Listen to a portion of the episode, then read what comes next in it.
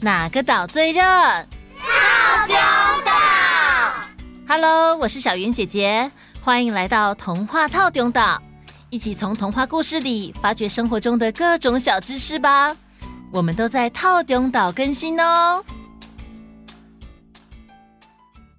大家好，Hello，各位岛民们好。哎呦，小艺啊，你还好吗？对啊，你的脚踝怎么包了这么大一包？走慢一点，走慢一点。呃，没事没事，我只是在练球的时候扭到了。教练觉得一定要小心，所以我妈妈就带我去看医生。医生说，如果乱动的话，会让韧带好的更慢，所以就帮我包起来，不会很痛，过一阵子就好了。哦，还好还好，还好对啊，还好没有伤的很严重就太好了。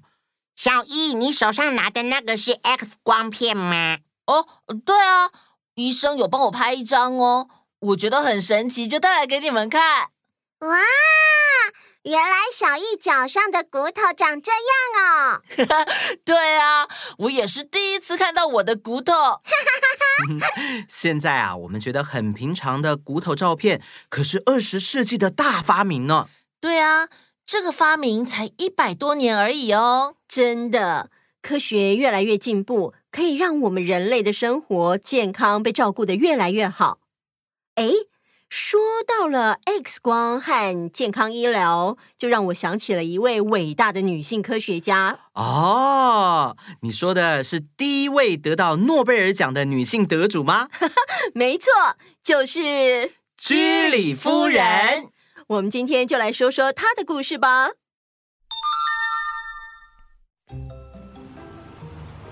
一八六七年的十一月七日，在波兰的首都华沙里的一栋公寓内，诞生了一个小婴儿，他的名字叫玛丽。玛丽的家庭并不富裕，但是她的父母却非常重视教育。他的父亲是一位数学和物理教师，常常对他说：“来，玛丽，学习是我们的宝藏。”比所有的金银财宝都来得重要哦。有一天，玛丽在家里的庭院里玩耍，她看到了一块小石头和一棵小树苗，她觉得很好奇。奇怪了，为什么石头从来不会变大，而小树苗却每天都在生长，变得越来越高呢？于是，她去找爸爸，问他这个问题。哈哈哈哈！来，玛丽，你的问题很有深度哦。你知道吗？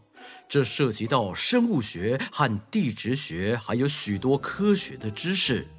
你愿意学习吗？嗯，我想学，我想学好多好多。于是，爸爸开始教他很多关于生命和非生命的知识。他为玛丽讲解了生物是怎么样通过摄取营养和进行新陈代谢来生长的，而石头作为非生命物质，并不具有这种能力。他还介绍了地质学，让玛丽了解到石头其实也会因为风吹日晒雨淋或是水的冲刷在变化，只是它的变化很慢。需要数千甚至数百万年。玛丽每天都在学习，她总是对新知识充满好奇。她会跑到田野上去观察各种动植物的生长，她也会翻遍家里的书籍，还会用放大镜去研究石头的纹理。每当她有了新的发现或想法，他都会兴奋的跑到爸爸面前，跟他分享他的发现。爸，我跟你说，我发现有的植物会一直对着太阳，哎，还有在山上有一棵树断掉了，我观察它的年轮，朝太阳的那一面间隔会比较大哦。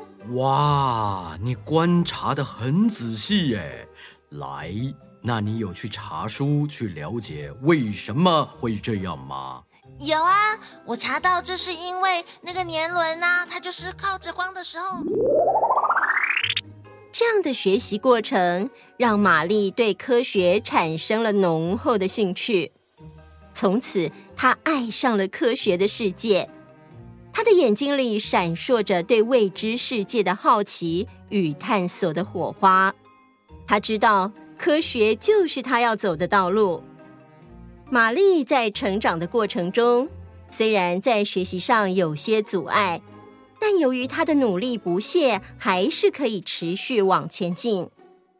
一直到了当玛丽终于能上大学的年纪时，她充满期待的向她的老师说：“老师，我已经准备好去大学深造了，我想学习更多的科学知识。”然而，老师的回答却让她大吃一惊：“玛丽，我很抱歉呐，我知道你对学习的热情。”但是我们这里的高等教育机构对于这个女性的接受程度相当有限，哎，所以很可惜，我想你是没有办法上大学的呀。什么？可是我想学习，我想知道更多，为什么我就不能去呢？哎呀，这并不单单是我们波兰特有的现象。欧洲国家普遍都存在这样的情况啊！哎呦，虽然你这么优秀，但是老师也无能为力哟。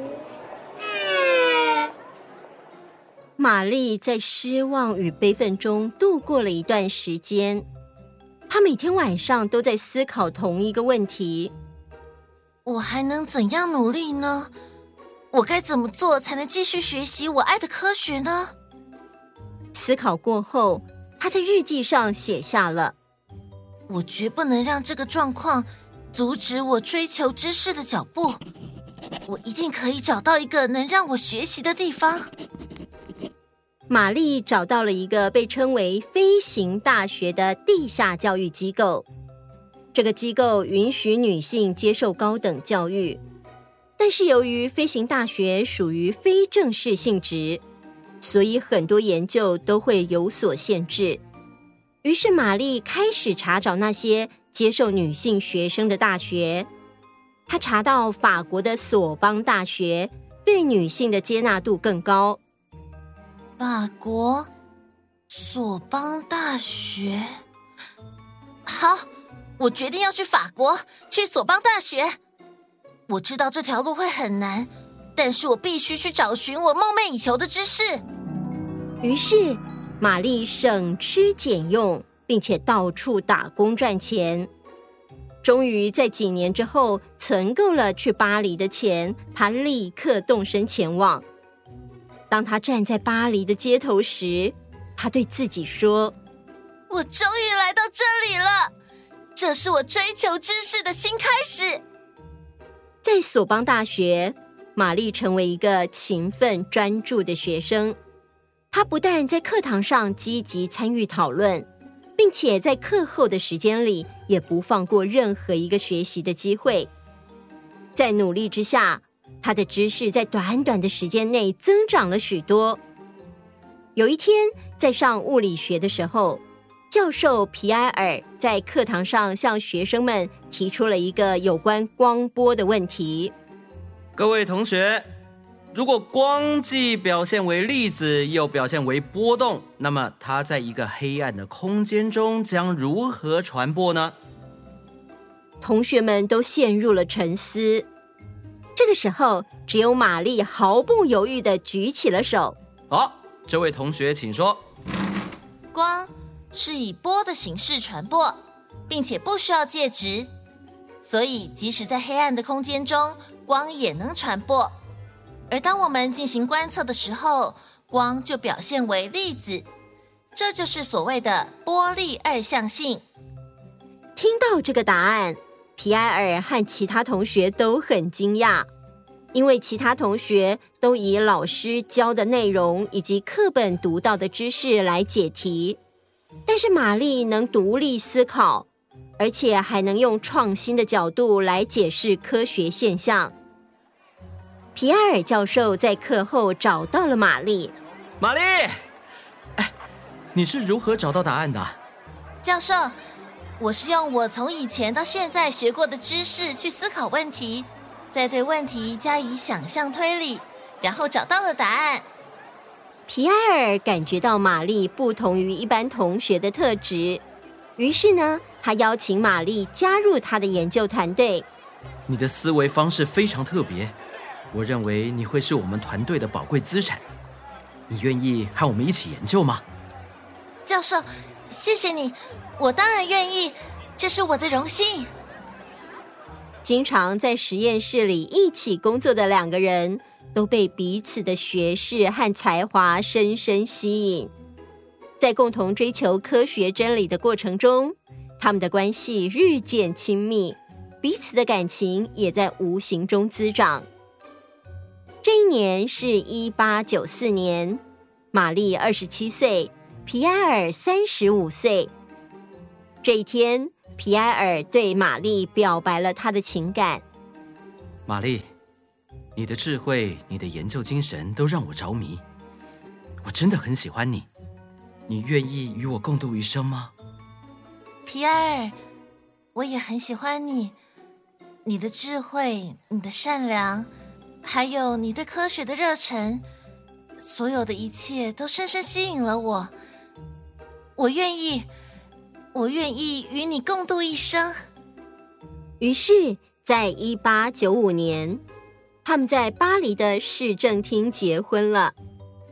婚礼很简单，玛丽甚至没有穿上传统的婚纱，而只是穿着一件能在实验室里穿的黑色礼服。婚后，玛丽对于在一八九五年，威廉·康拉德·伦琴所发现的 X 射线有很强烈的兴趣。在经过数个月的努力工作后，玛丽和皮埃尔终于在一八九八年分别发现了新元素铀和镭。这是科学界首次发现放射性元素。一九零三年，他们得到了世界上最重要的奖项之一——诺贝尔奖。获知得奖的时候，皮埃尔对玛丽说：“我们成功了，玛丽，这都是因为你的努力跟坚持。”不，亲爱的，这是我们的成就，是我们两个人的坚持才能得到这个荣誉。时间来到了一九零六年的一个春天，这天，玛丽接到了一个噩耗，她的丈夫皮埃尔。在他们相爱的这座城市巴黎的街头，被一辆马车撞倒，他的头部受到很严重的撞击。当玛丽赶到医院的时候，医生，医生，我丈夫皮埃尔他怎么样了？很抱歉，我们已经尽了全力，但是他的伤势太重，所以请节哀。医生告诉他。丈夫皮埃尔已经去世，玛丽瞬间觉得整个世界都崩塌了。皮埃尔，皮埃尔，玛丽有好一阵子都提不起劲来。但是在某一天的早上，她想到了自己和丈夫曾经在一起研究的快乐时光。她在皮埃尔的墓前站了很长的一段时间。亲爱的，我必须继续前进，继续我们的研究。皮埃尔，我会让你骄傲的。在接下来的几年里，玛丽持续了她与皮埃尔的研究，而在一九一一年，独自赢得了第二次诺贝尔奖。这次是在化学领域，用以表彰他发现镭和鈷的贡献。她以一位科学家的身份，用自己的行动来纪念她深爱的丈夫皮埃尔居里。三年后，一九一四年，爆发了第一次世界大战。这个时候的玛丽，尽管可以选择在战争中保持中立。但是她却选择积极参与，并且贡献她自己的专业知识。玛丽理解到 X 光的价值，特别是在战争中，对于找出士兵体内的子弹和碎片，或是诊断骨折等情况，有着巨大的帮助。我来集资买一辆汽车，改装之后上面可以装设移动的 X 光机，这样就能提供立即的诊断结果，使得更多伤兵获得及时救治。好，就这么办。另外，玛丽还训练了一批护士和医生，让他们学会怎么样使用 X 光设备。他的付出在战争中拯救了数千生命，因此玛丽的贡献不仅在科学领域，也在人道主义的领域得到了人们的尊敬和肯定。在一次和士兵们交谈中，有人问他：“居里夫人，你一直工作，一直照顾我们，你为什么要这么努力呢？”因为知识是用来服务大家的。我们要用我们的智慧去改变世界。玛丽·居里，也就是居里夫人，她用自己的一生证明了知识的力量、女性的力量和对梦想的坚持。结束。哇，居里夫人真的好棒哦！她一直在努力追求自己的梦想耶。而且我好喜欢他说的，我们要用我们的智慧去改变世界。嗯嗯嗯，我也很喜欢。居里夫人现在是我的偶像。嗯，我从现在开始也要认真学习。默默小艺，好棒哦！啊啊，我有问题。默默，请说。请问以前的女生真的没有办法上大学吗？是真的哦。在居里夫人的年代，也就是十九世纪末到二十世纪初的时期，许多国家和地区的社会并不鼓励，甚至啊还会直接禁止女性接受高等教育。教育被视为是男性的权利。当时的人们呐、啊，认为女性应该专注在照顾孩子还有处理家务上面。啊，真的好不公平哦！好难想象哦。嗯男女平等的运动起源于十九世纪的女权运动。这项运动最初在欧洲和北美开始，后来传播到世界各个地区。这个运动的主要目标是争取女性的投票权和其他基本的公民权利哦。但是，真正的性别平等议题是在二十世纪六零年代的第二波女权运动期间才受到了大量的关注。我们现在生活在一个教育机会更加公平、更加尊重性别平等的时代。不管你是男生还是女生，都可以追求自己的梦想，进入自己想要学习的领域。这是一个非常珍贵的机会，我们应该要好好珍惜哦。好，好的，那我们今天的故事就先到这边啦。那我们下次见，拜拜。哦，对了，听完故事之后要帮我按五颗星星，才能帮我充电呢。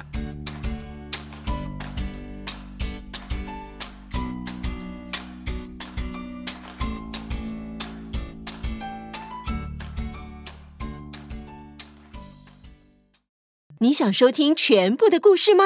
马上加入童话套用岛天际 Club，就可以立刻解锁无限听到饱。跨平台收听，请使用 Spotify 加入 iOS 系统，推荐使用 Apple Podcast。好多好多故事等着你啊！等你哦，等你哦，等你哦。